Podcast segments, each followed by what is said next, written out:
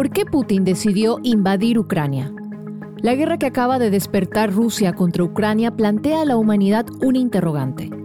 ¿Es posible cambiar o estamos condenados a repetir nuestra historia con guerras y tragedias?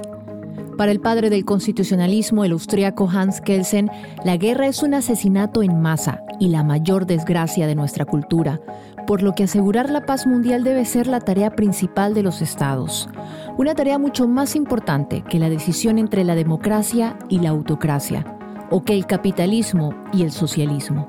Pero, ¿cómo llegó el presidente de Rusia, Vladimir Putin, a tomar la decisión contraria y declarar una guerra en Europa del Este? ¿Por qué lo hizo?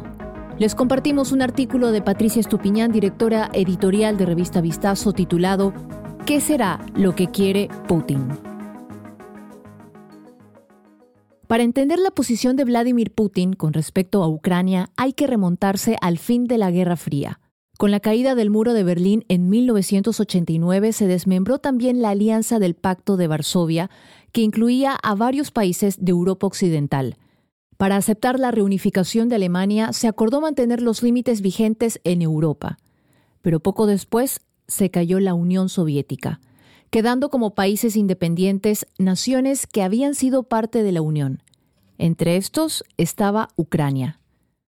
Era 1991 y Rusia tenía demasiados conflictos y el desafío de organizarse como una nueva república sin el paraguas del comunismo. Inicialmente, Ucrania se declaró neutral, hasta que en 1994 se inclinó por acercarse a Europa Occidental y a la Organización del Tratado del Atlántico Norte.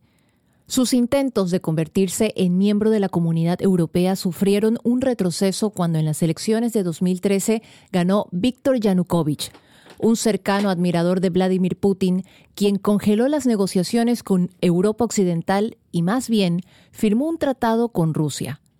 La población no aceptó la imposición y se rebeló, destituyendo a Yanukovych, quien recibió asilo en Moscú.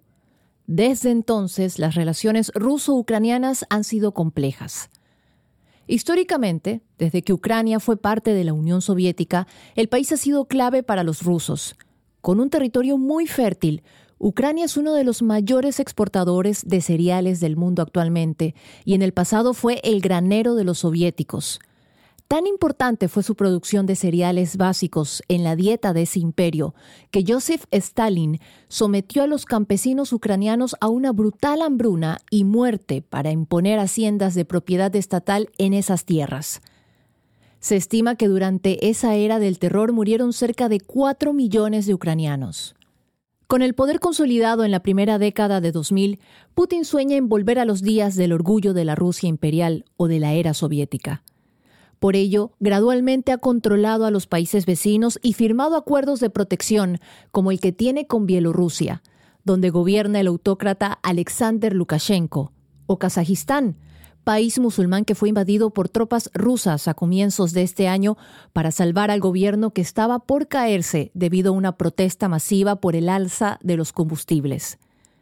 Pero con Ucrania no le ha sido tan fácil, aunque no por ello ha respetado su soberanía. Luego del derrocamiento de Yanukovych, Putin invadió y se tomó la península de Crimea, donde hay un alto número de población de ascendencia rusa. Los servicios secretos de Putin generaron manifestaciones contra esa población y con el pretexto de defenderla, el líder ruso tomó posesión de Crimea. La península es una suerte de llave para el acceso al Mar Negro, una puerta directa hacia el Medio Oriente que de haberse mantenido en poder de Ucrania, y ese país integrarse a la comunidad europea y a la OTAN hubiese sido un gran valor estratégico para la Unión Europea. Putin es inflexible en tres pedidos a Occidente. Quiere que Ucrania no sea jamás parte de los dos organismos, pues eso equivaldría desde su perspectiva una amenaza a su seguridad nacional exige que la OTAN se comprometa a no expandirse hacia el este, que sus principales aliados no desplieguen recursos militares en países que se integraron a dicha alianza y que Estados Unidos no coopere militarmente con Ucrania. Quiere virtualmente regresar al siglo XX. De su parte, Occidente piensa que, si de seguridad se tratara, Putin podría negociar y con mejores condiciones que en 1990. Eso sostiene Ivo Dalder, ex embajador ante la OTAN y ahora presidente del Consejo Global de Chicago sobre asuntos globales, le dijo a Diario El País de España que probablemente ese no es su objetivo.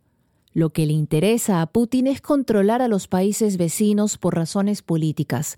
Y tiene razón. Putin acudió inmediatamente a auxiliar a Lukashenko cuando inició la revuelta por las elecciones fraudulentas en 2021. Y es evidente el apoyo a Kazajistán ante una protesta popular. Putin conoce bien aquel refrán popular. Cuando veas las barbas de tu vecino cortar, pon las tuyas a remojar.